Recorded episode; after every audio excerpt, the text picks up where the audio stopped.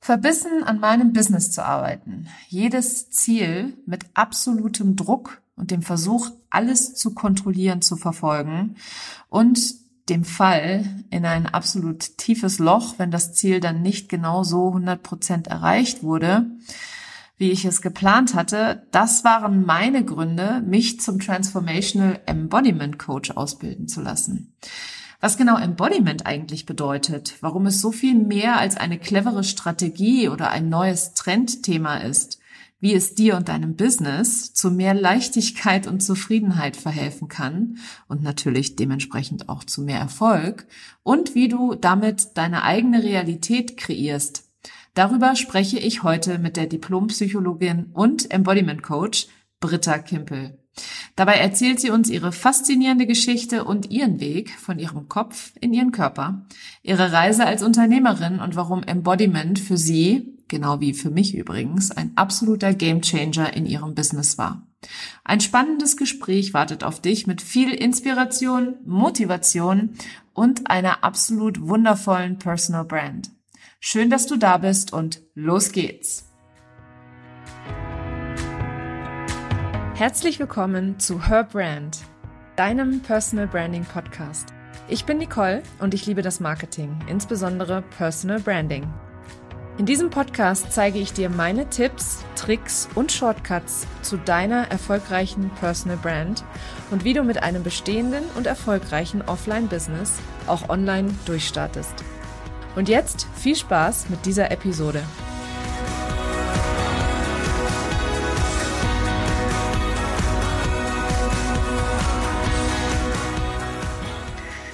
Liebe Britta, herzlich willkommen in meinem Podcast. Ich freue mich sehr, dass du heute da bist. Bevor wir in unser Thema einsteigen und ein bisschen mehr über dich erfahren im Detail, erzähl doch einmal oder stell dich doch einmal gerne meinen Hörerinnen und Hörern vor.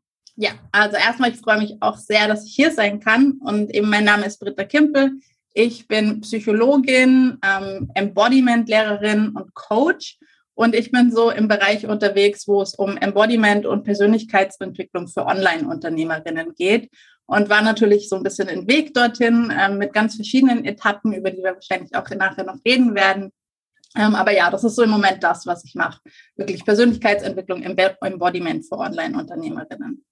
Da hast du auch direkt jetzt gerade das richtige Thema angesprochen, ähm, Embodiment. Mhm. Was genau bedeutet eigentlich Embodiment? Tja, das ist wirklich immer eine sehr gute Frage. Also wenn wir es uns einfach mal übersetzen, heißt es ja Verkörperung, was für mich ein total seltsames Wort ist. Ich finde, es hat so irgendwie so einen christlich, Jesusmäßig angehauchten Touch. Für mich heißt es einfach, sich selber komplett spüren, also in seinem Körper daheim sein, die Signale von seinem Körper und hier für mich insbesondere vom Nervensystem auch lesen zu können. Ähm, und damit natürlich einhergehend dann auch also wenn ich mich selber besser kenne und wenn ich auf mich hören kann oder wenn ich mir zuhören kann, kann ich auch auf meine Bedürfnisse besser achten. Deswegen für mich eigentlich ist es so ein Heimkommen in den Körper in unserer verkopften Welt. Das wäre mhm. so das, was für mich am wichtigsten ist an dem Thema Embodiment. Ja, Embodiment verbindet uns ja auch so ein bisschen. Äh, ich habe ja gerade erst die Ausbildung zum Transformational Embodiment Coach gemacht und für mich war das eben auch so eine ganz andere Wahrnehmung plötzlich. In den Körper reinzukommen. Also weil wir viel zu oft in unserem Kopf hängen und überhaupt gar nicht unseren Körper spüren. Ähm, wie, aber du bist ja eigentlich Psychologin. Das heißt, du hast ja eigentlich einen, ich würde mal sagen, verkopfteren Beruf. genau. Erzähl doch gerne mal, wie du von dort, von da oben, da unten reingekommen bist, sozusagen. Das war überhaupt kein leichter Weg. Also genau, ich bin Psychologin. Ich habe nie im traditionellen therapeutischen Umfeld gearbeitet, aber du hast gesagt, eben eher so ein verkopftes Ding. Und ich bin ein absoluter Kopfmensch. Ähm, mein Verstand war auch in so meiner Kindheit und Jugend eigentlich wie mein Sicherheitsnetz. Also bei Emotionen waren irgendwie was, damit konnte ich nicht umgehen. Das hat mir auch Angst gemacht. Und wann immer irgendwas mir emotional nahe gegangen ist, habe ich irgendwas Schlaues gesagt. Vielleicht war es auch nicht schlau, aber es kam mir immer sehr schlau vor.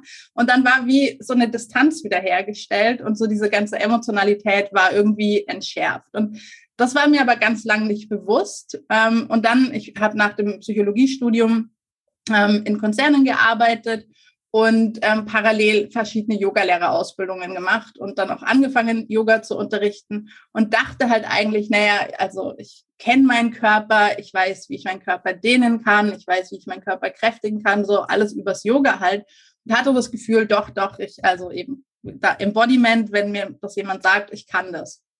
Und dann war es 2014, da bin ich durch Zufall, wenn man das, Zufall war es wahrscheinlich nicht, aber ich bin in einer Yogalehrerausbildung gelandet, die wirklich schwerpunktmäßig dieses Thema Embodiment hatte. Und ich muss dazu sagen, dass ich es auch gewohnt bin, total schnell zu verstehen. Also ich war es irgendwie gewohnt, dass wenn ich in einen Raum reinkomme und es geht um Wissen, dass ich innerhalb von wirklich kürzester Zeit, ich habe alles verstanden, ich konnte das wiedergeben, alles easy. Und das war so eben, da habe ich mich sicher gefühlt. Und plötzlich war ich in diesem Raum, wo Leute Embodiment praktiziert haben. Ähm, und ich habe nichts verstanden. Also da, ich wurde eingeladen, in Körperteile zu spüren. Und ich fand erstmal, ich muss doch erstmal wissen, was der Körperteil macht. Und um den zu spüren, muss ich wissen, wie der aussieht. Weil irgendwie hatte ich halt immer, ich habe versucht, mit dem Kopf in den Körper zu kommen. Und das hat nicht funktioniert. Und es hat mich so frustriert und wirklich auch richtig aggressiv gemacht. Also weil ich war total verloren irgendwie in diesem Raum ähm, und wurde richtig, richtig wütend und fand dann, die Leute spinnen doch alle und was spüren die denn da? Da ist überhaupt nichts. Ähm, und hatte aber zwischendrin immer in der Praxis so, wenn der Kopf irgendwann mal leiser wurde oder ausgeschaltet wurde, hatte ich immer so Momente, die für mich so wie so kleine so ah, Halleluja-Momente waren, wo ich gemerkt habe, da ist irgendwas, was mich total berührt, auch irgendwie ganz tief, ähm, aber wo ich einfach noch keinen Zugang dazu habe. Und dann habe ich das gemacht, was ich immer mache, nämlich versucht, mit dem Kopf noch mehr zu verstehen, wie ich fühlen kann. Und das war dann nochmal ein längerer Weg, bis ich verstanden habe, der Kopf kann nicht fühlen, verstehen, sondern man muss halt fühlen. Ähm, und da habe ich mich dann auch erstmal wirklich eben mit dem Kopf so ein bisschen rein verbissen und irgendwann wurde das aber mehr so, ja, wie in einem natürlicheren Zustand. Und ich sage heute auch immer, ähm, ich wäre eine verbitterte alte Bitch und ich hoffe, dass ich das in einem Podcast so sagen darf. Aber ich war so verbissen mit allem. Eben, ich wollte die Beste sein. Ich wollte alles verstehen. Ich wollte das ganze Wissen haben. Und für mich gab es immer nur richtig oder falsch und schwarz und weiß und gut und schlecht. Und durch diese Embodiment-Praxis habe ich mich total verändert aber ohne verbissen an der Veränderung zu arbeiten. Und das ist für mich so dieser absolute Mehrwert. Einfach diese Veränderung wirklich von Persönlichkeits- und Seinsstrukturen, ohne dass ich was dafür tun muss im Sinne von Disziplin und Verstehen und Machen. Mhm. Das hast du sehr, sehr schön beschrieben an der Stelle. Und das ist es auch, ähm, ich musste mehrmals schmunzeln, als du so am Erzählen warst. Ich weiß noch, wie ich meine Ausbildung angefangen habe und alle saßen in dem Raum und dann sollten wir fühlen und ich so,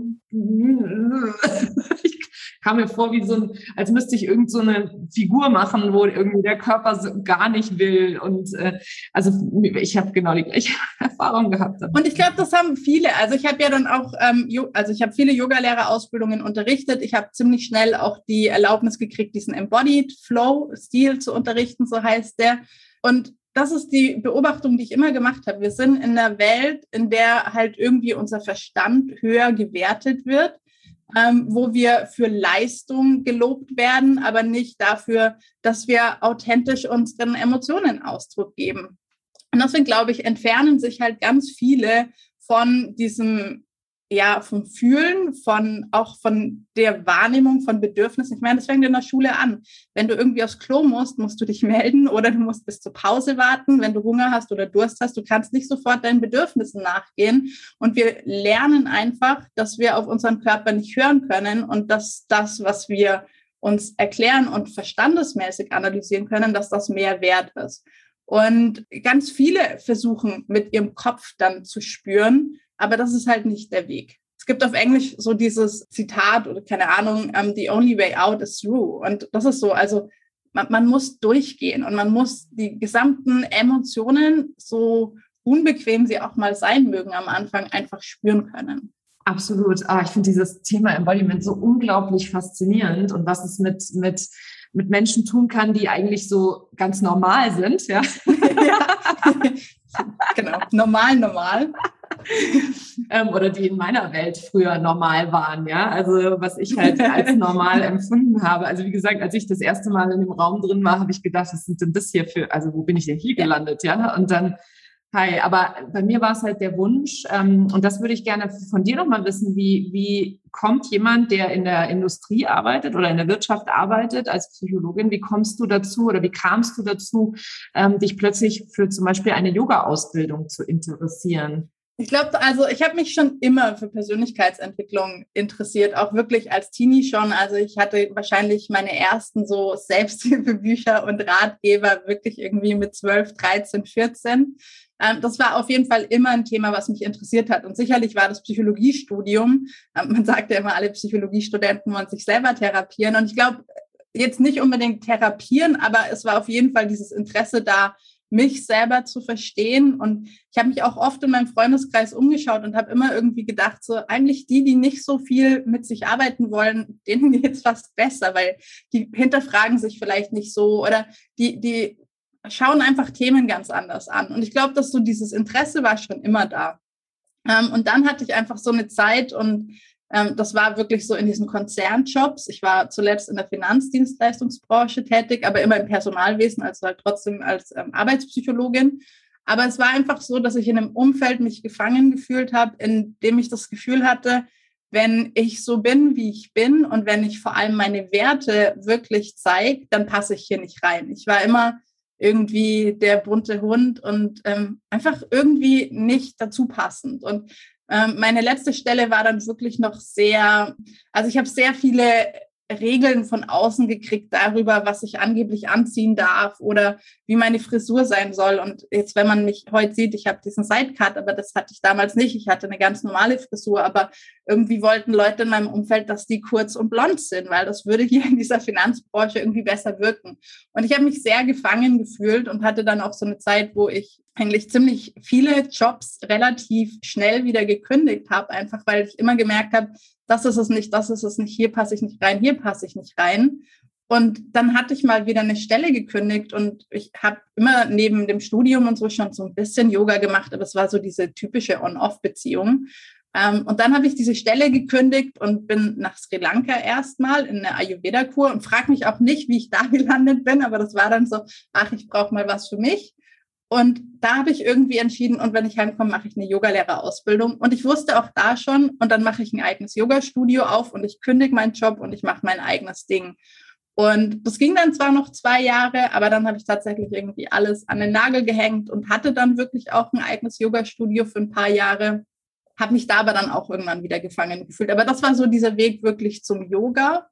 Und Embodiment war dann tatsächlich ein bisschen also nicht von mir geplant, aber ich hatte einfach eine Lehrerin, die ich total liebe, Tara Judell, ähm, die eben dieses Embodied Flow auch entwickelt hat. Und ich war bei ihr vorher in der Ausbildung für einen anderen Yoga-Stil.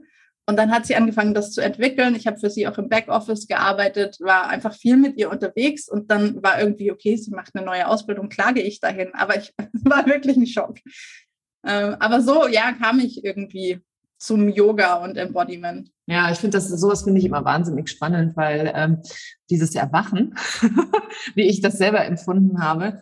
Also bei mir ging das gar nicht so, dass ich gesagt habe, ich habe mich da schon immer für interessiert. Ich habe so wirklich, ich bin gefühlt mein ganzes Leben lang mit absoluten Scheuklappen durchs Leben gelaufen und immer nur dem nächsten Ziel hinterher gehechtet, das ich dachte, dass ich erreichen müsste und äh, dem ich, dem ich sozusagen auch viel meinen Eltern entspreche, was mein, mein Vater von mir erwartet oder wie sich meine Eltern meine Zukunft vorstellen, ohne überhaupt selber über sowas nachzudenken denken. Also wenn ich heute zurückblicke und mich frage, warum ich eigentlich BWL mit Schwerpunkt Marketing studiert habe, dann liegt es daran, weil mein Vater gesagt hat, das ist eine gute Idee. Mach das BWL ist doch einfach mal eine gute Grundlage. Genau, er hat damals sogar gesagt, mach eine, ähm, mach eine Bankausbildung, wenn du willst, vorher, wenn du nicht studieren möchtest. Das ist die beste Grundlage, die du haben kannst. Ja? eine solide so Bankausbildung. Und ich dann so, ja, also das geht mir jetzt zu weit, ja. Aber, er kam Aber BWL auch, kann man machen. Ja, und er kam dann damit auch um die Ecke und sagte so Marketing. Er hat das gehört, das ist total toll und voll spannend und ich bin ja auch so kreativ, aber ich kann nicht zeichnen, also ich bin perfekt aufgehoben im Marketing. so cool. Aber wie bist denn dann du, wenn du sagst, du hattest, also warst du gar nicht auf dem Weg, wie bist denn dann du in dieser Embodiment-Ausbildung gelandet? Ja, das ist eine sehr gute Frage. also wonach hast du gesucht, dass du sie gefunden hast? Also meine, meine Persönlichkeitsentwicklung hat tatsächlich mit dem Tod meiner, erst meines Vaters und dann meiner Mutter angefangen. Ähm, ich habe in den letzten sechs Jahren beide meine Eltern verloren und diese beiden Traumata sozusagen haben dazu geführt, dass ich angefangen habe, mein Leben in Frage zu stellen und wie ich es lebe und warum ich es so lebe, wie ich es lebe. Und das war dann einfach so ein Prozess und die Selbstständigkeit ist ja in meinen Augen auch die größte Persönlichkeitsentwicklung, die es gibt.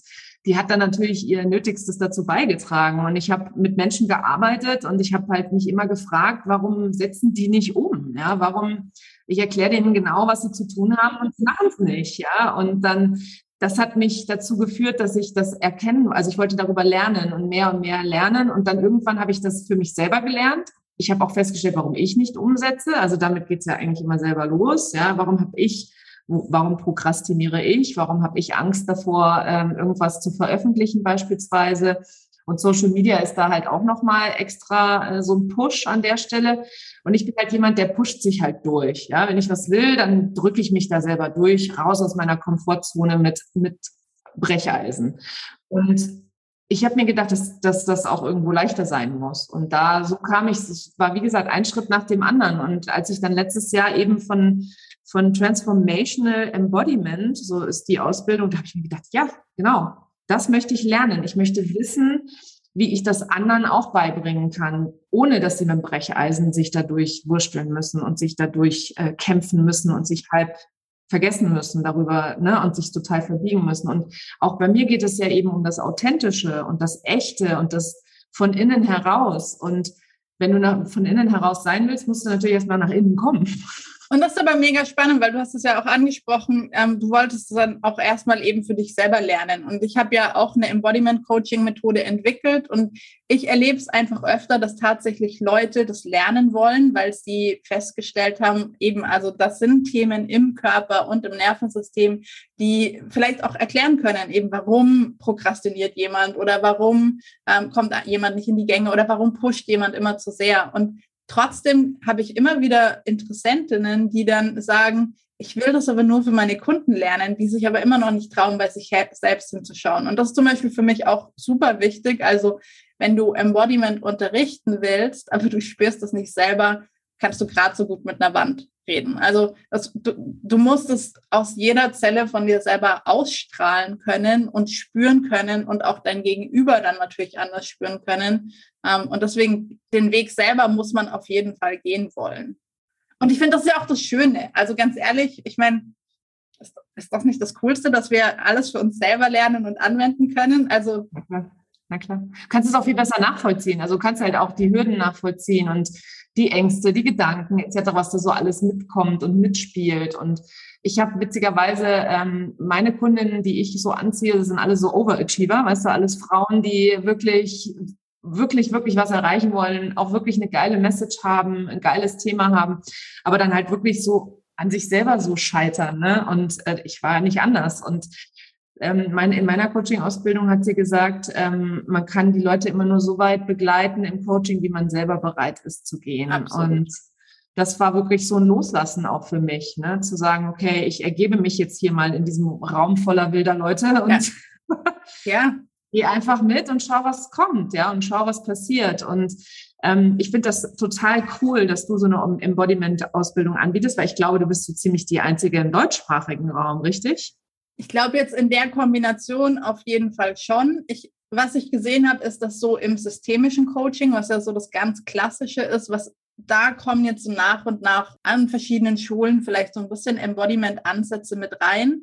Und mein Thema, auch warum ich meine eigene Methode entwickelt habe, war wirklich, dass ich halt eine Verbindung haben wollte. Für mich ist Spiritualität wichtig, aber eine total geerdete Spiritualität. Ich finde es toll, wenn manche Leute in 5D-Realitäten unterwegs sein können. Ähm, ich finde, wenn wir unser Leben trotzdem nicht im Griff haben und irgendwie eben, wie du gesagt hast, nicht mit einer Leichtigkeit ähm, das verfolgen können, was uns erfüllt, dann haben wir auch von 5D nichts. Und für mich ist Spiritualität wirklich irgendwie das im Hier und Jetzt verankert sein und das Leben in seiner kompletten Palette mit allem Schönen, mit allem Schlechten, aber so wirklich rundum voll zu erleben. Und das ist was, was mir gefehlt hat auf dem Markt. Wirklich eine eben Embodiment Coaching, wo Neurowissenschaften einen großen Aspekt auch ähm, oder einen großen Anteil ausmachen und halt wirklich die Spiritualität. Mm, ja, und auch da, also Spiritualität, ne? Ich habe gedacht, okay, die sitzen alle mit Räucherstäbchen da, ne? Und machen alle ja, Orm, genau. ja. Ich habe gerade gestern, wann war es vorgestern, mit meinen Kindern den Film Zoomania gesehen nochmal. Kennst du den zufällig? Nee.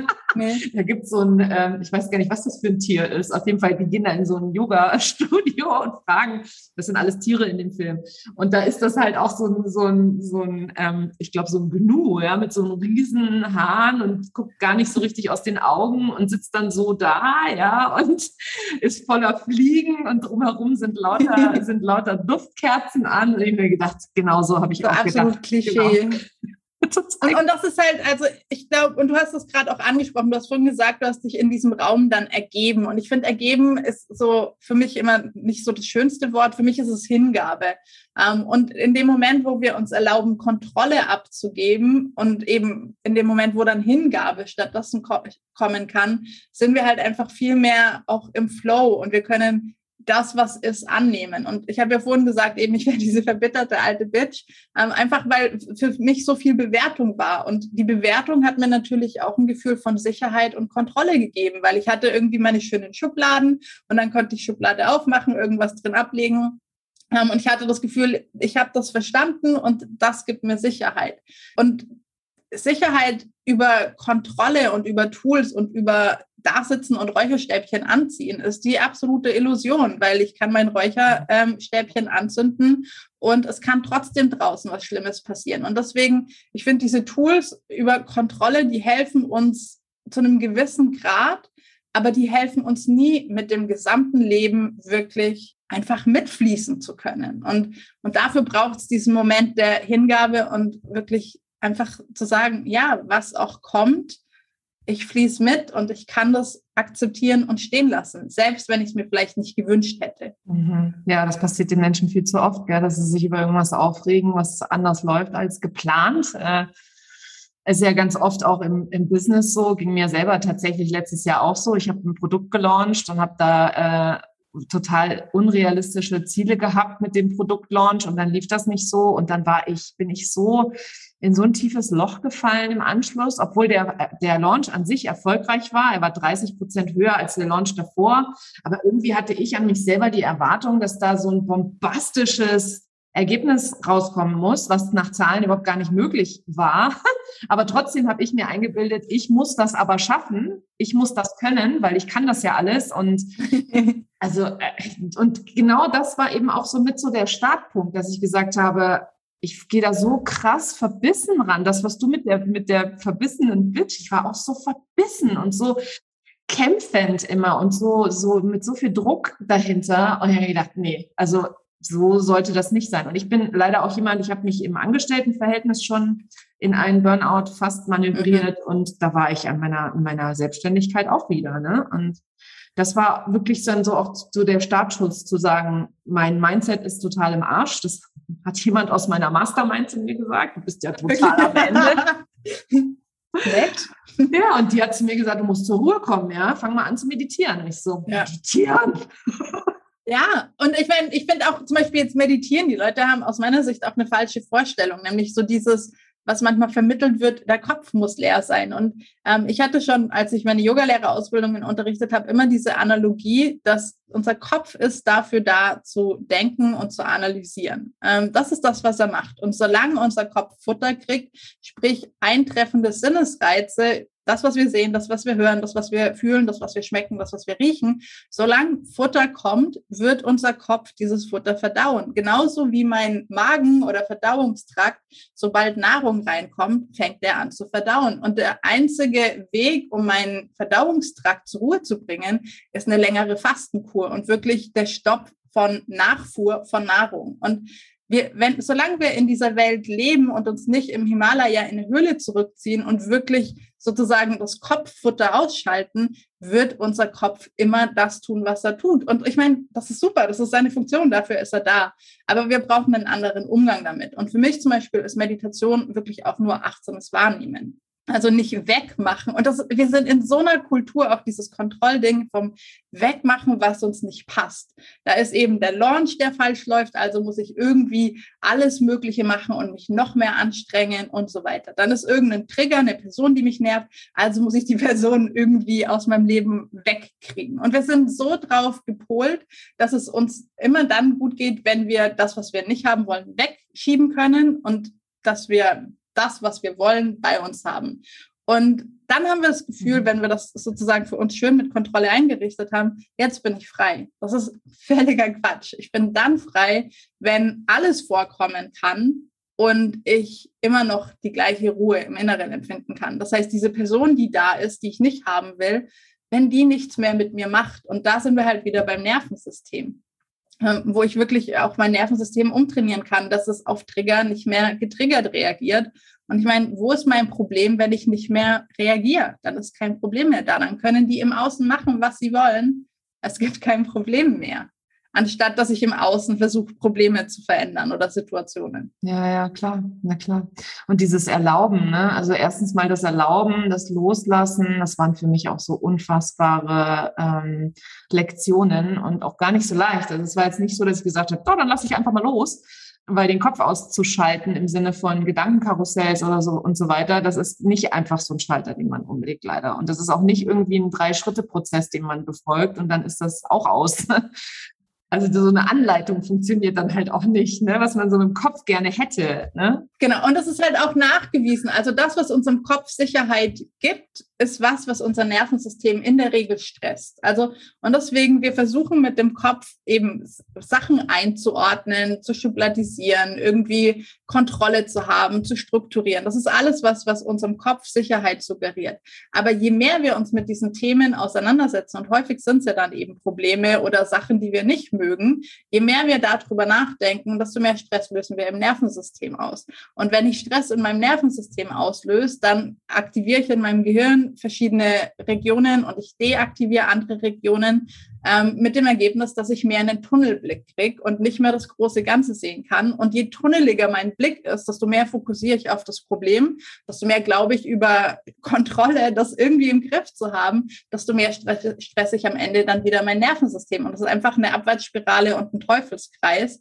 Aber ja, wie du sagst, es ist kein Drei-Schritte-Plan, es ist auch nicht immer einfach. Es ist auch, wenn wir dann natürlich uns verändern, unser Umfeld muss irgendwie mitmachen. Auch das gibt wieder viel Trigger und Angstpotenzial. Aber es ist auf jeden Fall ein Weg, der sich so sehr lohnt. Ich bin wirklich, also ich würde mich heute nicht kennen wollen, wenn ich den Weg nicht gegangen wäre. Mm, mir geht's genauso. Ich fühle mich da auch so voll, auch voll wohl und äh, lustigerweise auch total angekommen.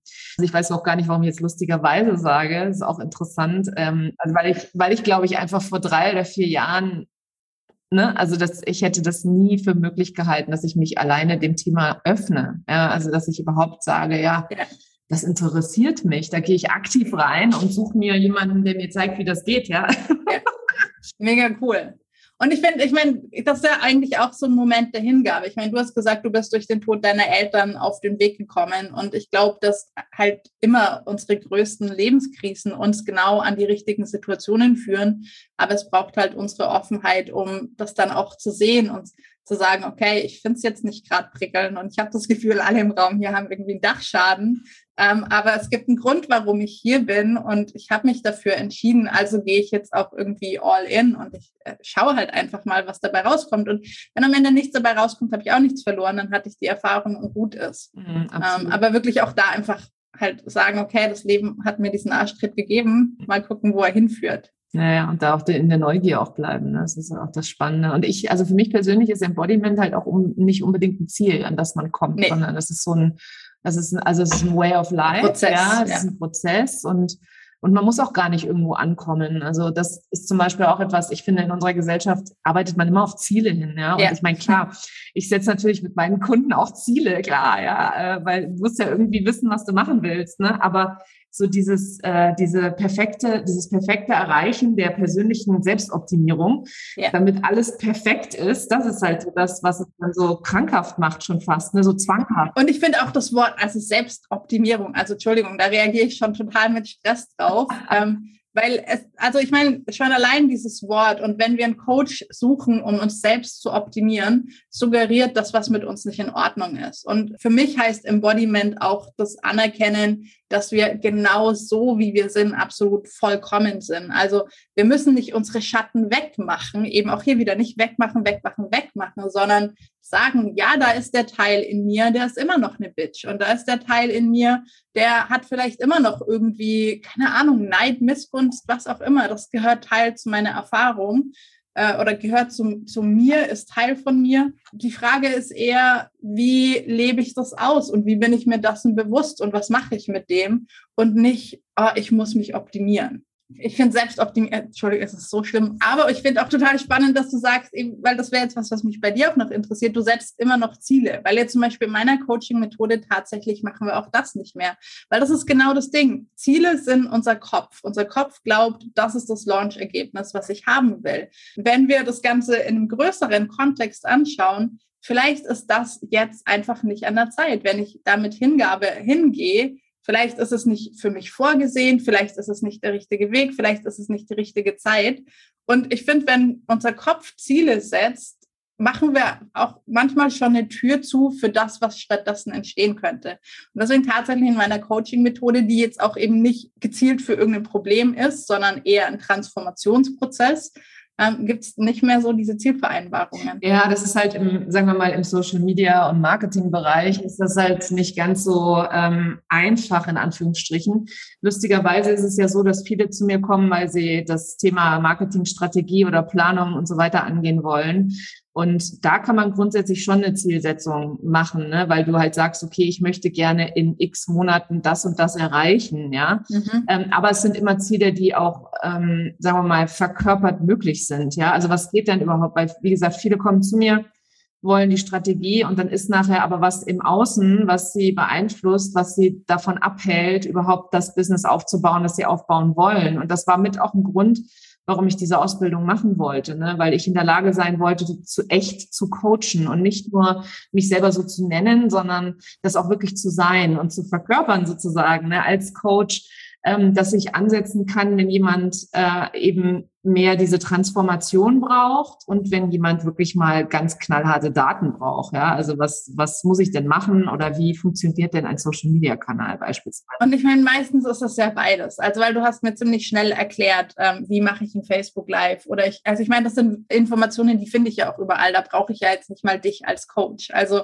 weil geh auf YouTube und du findest alles, was du irgendwie wissen willst. Aber das ist ja genau der Punkt. Und ähm, das war auch meine Erfahrung. Ich hatte so viele Themen eben in meinem Leben vor Embodiment schon angeschaut und verstanden und Lösungen dafür gefunden, bis ich in einer Situation war, wo ich dachte, fuck, war ich hier nicht schon mal? Das waren andere Menschen, das waren andere Situationen, aber ganz ehrlich, das Thema hinten dran ist doch das gleiche. Und das ist so oft passiert. Und ich habe wirklich auch im Studium meine erste Coaching-Ausbildung gemacht. Ich habe keine Ahnung, wie viele tausende Stunden auch in diesem klassischen Coaching-Bereich mich weitergebildet ähm, und habe immer wieder die Erfahrung gemacht, Wissen ist schön und gut und eben vermittelt mir ein Gefühl von, jetzt habe ich es irgendwie in der Hand. Aber wenn ich dann nicht mache, dann habe ich nichts von meinem Wissen.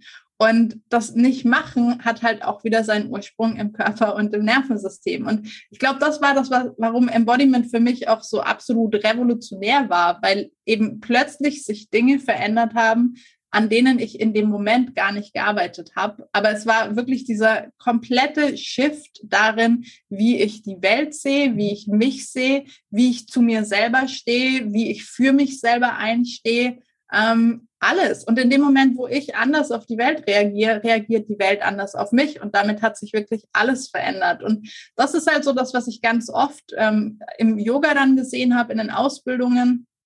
Es, es geht nicht darum, dass wir eine Sache nehmen und sagen, die will ich jetzt verändern, sondern äh, auch da, es gibt dieses Zitat, äh, nichts verändert sich, bis du dich veränderst und plötzlich verändert sich alles. Und, und das ist genau das. Und plötzlich ähm, fangen wir an, eben authentischer nach dem zu leben, was für uns richtig ist und haben irgendwie das Vertrauen und die Kraft und die Stärke, auch das auszuhalten, wenn das nicht jeder in unserem Umfeld cool findet. Aber damit kommen wir so viel mehr an das, was wirklich eigentlich unser eigenes erfüllendes, keine Ahnung, Vision, Ziel, Lebensglück, was auch immer, wie wir es nennen wollen, ist. Und da kommen wir plötzlich hin, ohne dass wir das versucht haben.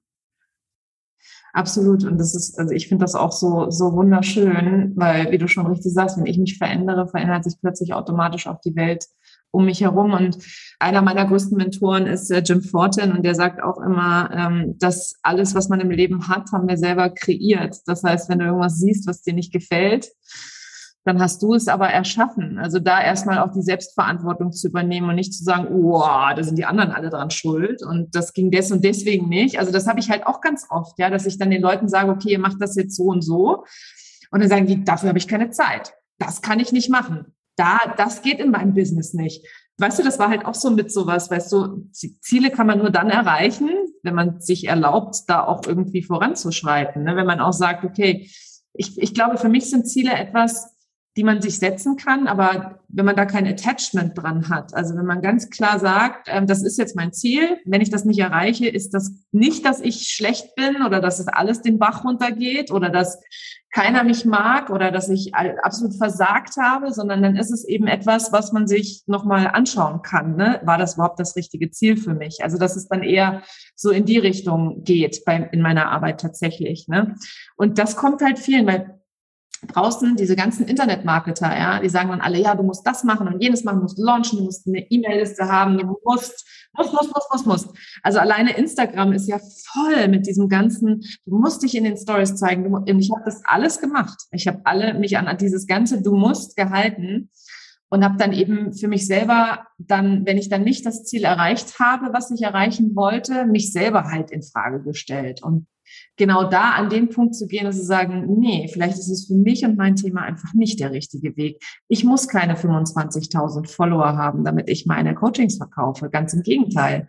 Ähm, also solche, solche ähm, Erkenntnisse. Und ich muss auch nichts machen, was mir keinen Spaß macht. Ich genau. finde, das ist ja auch ganz genau. wichtig. Und für mich geht es da auch viel irgendwie um, wie definieren wir Erfolg? Und ähm, ich habe so sehr den Wunsch, dass unsere Gesellschaft Erfolg anfängt anders zu definieren. Und zwar nicht mehr an dem, was wir im Außen erreichen, sondern an dem, ob wir uns selber treu geblieben sind. Das, oh Gott, ich wäre so glücklich, wenn ich das irgendwann sehen könnte. Weil ich mir echt, ich habe mir so oft gedacht, stell dir mal vor, auch im Job, wenn dein Chef zu dir kommt und du ihm irgendwie einen Auftrag machen sollst und du spürst kurz nach innen und sagst, hör zu, Chef, nee, fühlt sich gerade nicht stimmig an und er gratuliert dir und sagt, ey, mega cool, dass du auf dich selbst gehört hast, was willst du machen?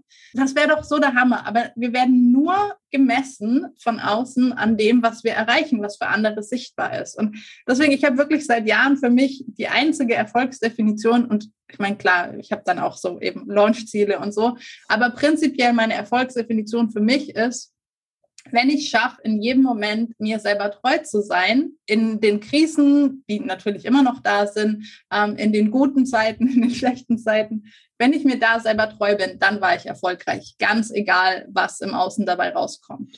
Wunderschön. Und diese Definition von Erfolg, äh, da habe ich mich auch schon mehrfach mit befasst, weil Erfolg war definitiv vor drei, vier Jahren noch was ganz anderes für mich, als das es heute ist tatsächlich. Also für mich ist es heute Erfolg, wenn ich am, am Ende des Tages ins Bett gehe und mir denke, das war so ein schöner Tag. Ich hatte so einen entspannten Tag mit meinem Business, mit meinen Kindern, mit meiner, mit meiner Umwelt einfach hm, glücklich zu sein. Ja, also am Ende des Tages, das hört sich auch so banal an und so simpel und so einfach. Aber wirklich zu sagen, es war ein einfacher, schöner Tag. Ich bin glücklich, mir geht's gut, ich bin gesund. Danke. Und, und das ist halt, finde ich, das, wo ich auch Ziele ein bisschen schwierig finde. Ähm, und ich erinnere mich, ich hatte als Kind, und eigentlich ich spiele das immer noch als Spiel, ähm, immer wenn ich bei der Digitaluhr Schnapszahlen sehe, und ich muss gestehen, manchmal bescheiße ich mich selber und warte auf die Schnapszahl, und eigentlich gilt es dann nicht mehr. Aber ich hatte dieses Spiel, dass immer, wenn ich zufällig auf die Uhr schaue und ähm, es ist eine Schnapszahl drauf, dann darf ich mir was wünschen. Und keine Ahnung, frag mich nicht, das Spiel habe ich mit sechs, sieben, acht wahrscheinlich angefangen. Und ich weiß noch, dass ich damals mir immer natürlich so diese materiellen Wünsche, die waren in meinem Kopf. Ich war so ein Lego-Technik-Freak. Ich wollte immer den neuesten Lego-Technik-Kasten haben. Und es kam immer so dieser Gedanke, ah, neuester Lego-Technik-Kasten oder keine Ahnung was. Und dann habe ich immer diese Stimme in mir gehabt, die gesagt hat, aber was, wenn du den kriegst und du bist dann nicht glücklich? Und es war immer so dieses Ding, was ist, wenn der Technikkasten ist da, der Junge, in den ich verliebt war, der mag mich auch was ist, wenn, wenn ich das habe und ich bin trotzdem nicht glücklich? Und deswegen bin ich wirklich auch mit eben sechs, sieben, acht ziemlich schnell dazu übergegangen, mir immer bei der Schnapszahl einfach nur zu wünschen, glücklich zu sein und darauf zu vertrauen, dass das, was mich glücklich macht, dann schon kommen wird. Und wenn es halt nicht der Lego-Technik-Kasten oder der eine Junge ist, ist es was anderes. Und deswegen finde ich Ziele so schwierig, weil wir glauben, das ist das, was ich erreichen muss, eben 25.000 Follower auf Instagram, um dann genug Geld zu haben, genug Kunden zu haben, um dann glücklich zu sein. Das ist so Quatsch. Also ich kann heute glücklich sein und genau dann kommen die Kunden. Und auch das hört sich an wie Zauber. das ist so wahr. Ja, aber äh, auch das, ich könnte dir jetzt tausend Nervensystemzusammenhänge erklären. Das, das, das ist einfach. Ich finde das so. mega, mega spannend alles. Wow, ich gucke gerade auf die Uhr. Wir haben so lange schon gesprochen und ich habe dich noch gar nicht gefragt, und es ist meine wichtigste Frage eigentlich im Podcast. Personal Branding, darum geht's in meinem Podcast. Das heißt, meine Frage an dich, wie siehst du selber deine eigene Personal Brand? Hast du die, ist die mehr zufällig entstanden oder ist das, ähm, ist das geplant mit einer Zielsetzung vielleicht passiert? Erzähl mir gerne mal, wie du Personal Branding siehst, auch aus Psychologie warte. Also äh, Branding ist tatsächlich was, womit ich mich in dem Jahr zum ersten Mal wirklich beschäftigt habe. Und deswegen ist tatsächlich meine Brand bisher was, was entstanden ist.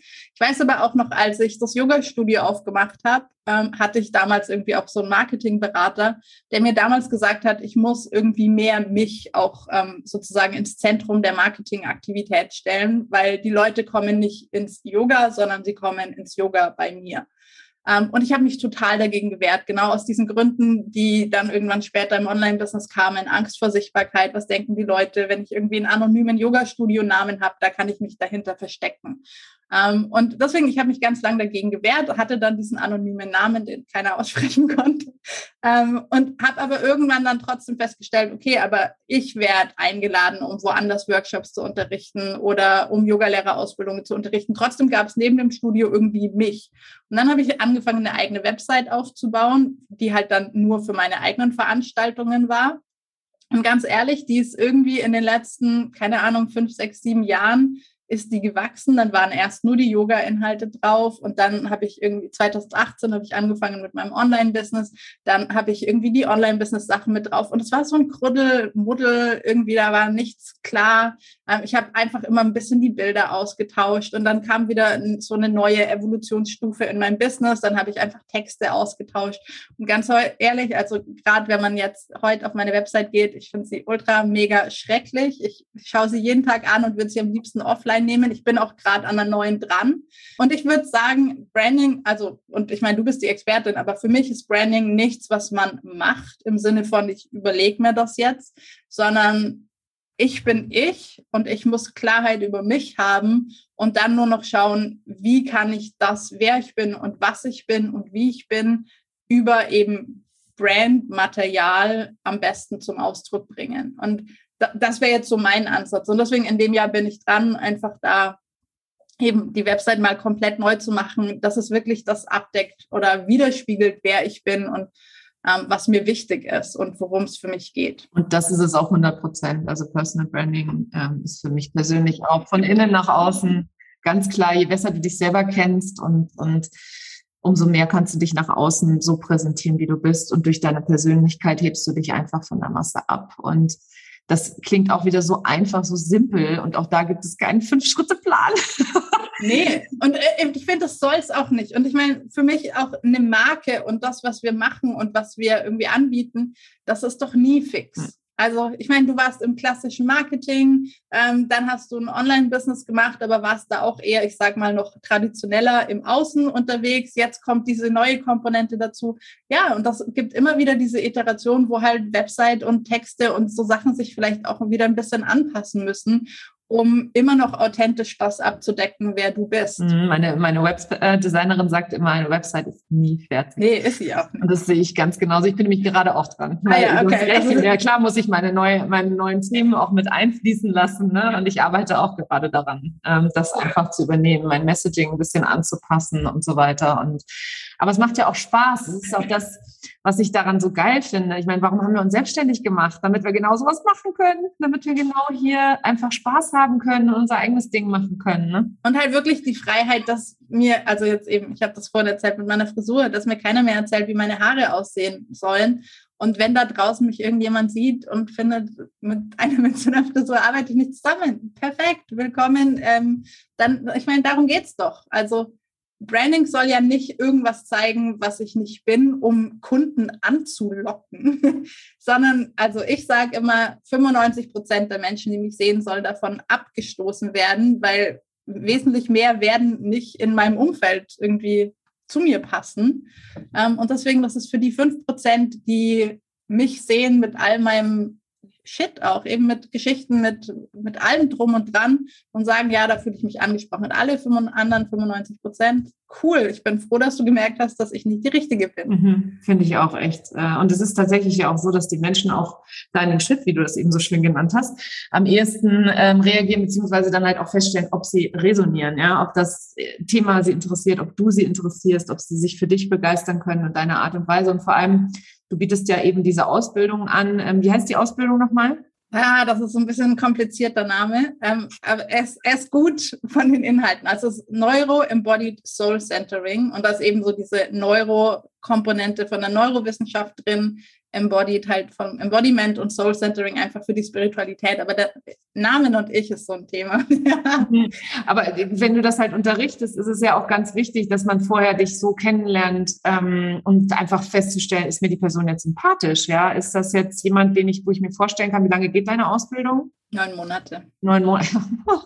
Das ist eine ganz schön lange Zeit, wenn man nachher sagt, boah, die Nase mag ich nicht, die Frisur finde ich doof, die Stimme kann ich nicht ausstehen, etc. Also das ist. Und, und deswegen, es macht überhaupt keinen Sinn, irgendwie ein Branding zu entwickeln, wie auch hier wieder im Drei-Schritte-Plan und wie man man das macht, sondern also sei du selbst und find den besten Weg, um das nach außen zu tragen. Ein wundervolles Schlusswort. Wie gesagt, Britta, ich könnte jetzt noch ewig mit dir quatschen. Das ist echt geil. Gar nicht. Aber ich danke dir jetzt erstmal. Ähm, ich glaube, das ist tatsächlich meine längste Podcast-Folge jetzt hier an der Stelle, ja, weil normalerweise sind die immer so 30 Minuten, meist nicht länger, aber wir sind jetzt schon bei 47. Von dem her ich danke dir recht herzlich, dass du heute ähm, bei mir zu Gast warst. Es war unglaublich total gern spannend. Äh, also jeder, der jetzt da draußen zuhört, Embodiment, befasst euch mal damit. Das ist echt ein super spannendes, cooles Thema. Wo findet man dich denn, liebe Britta, wenn man mehr darüber erfahren möchte, auch über deine Ausbildung? Weil ich glaube, im Januar geht sie wieder los, richtig? Genau, im Januar geht die Ausbildung wieder los. Ähm, da findet man alle Infos unter NESC, coaching.com und NESC ist einfach die Abkürzung für Neuro Embodied Soul Centering, also NESC. Ähm, ich denke, du teilst über die Links wahrscheinlich ja, in auch in den Show Notes. Mhm, genau. genau. Und dann eben ist momentan halt noch meine Website online, die ich jetzt gar nicht mehr so toll finde, ähm, auf der ich finde, dass ich nicht wirklich das zeige, wer ich im Moment bin. Ähm, da wird es irgendwann die neue geben und das ist einfach brittakimpel.com. Ähm, und dann natürlich Instagram, Facebook, so der ganze Social-Kram, den es auch noch gibt. Die Britta ist ganz schön kritisch mit sich selber. Ihre Webseite ist nämlich gar nicht so schrecklich. nee, die ist nicht schrecklich, wenn man sie anschaut, aber es ist dieses Gefühl, die Person, die da ist, das, das hat mit mir nichts mehr zu tun.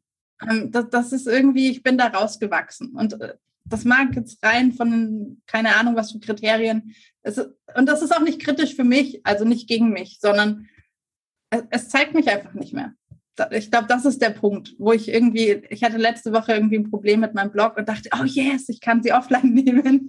Ähm, aber sie ist noch da, bis die neue kommt. Sie ist noch da. Also, ich packe alles ähm, in die Show Notes rein. Vielen Dank, Britta, dass du heute bei mir zu Gast warst, dass du dir die Zeit genommen hast. Ein geiles Gespräch. Vielen Dank. Hat Spaß gemacht. Danke dir. Das war sie, die heutige Episode von Her Brand. Wenn sie dir gefallen hat und wenn du gerne anderen weiterhilfst, dann teile diese Episode auch mit Unternehmerinnen, die meine Tipps und Inhalte ebenfalls gebrauchen können. Wenn du den Podcast in deiner Community teilst, dann vergiss nicht, mich zu verlinken. Vielen Dank, dass du heute dabei warst und bis zum nächsten Mal.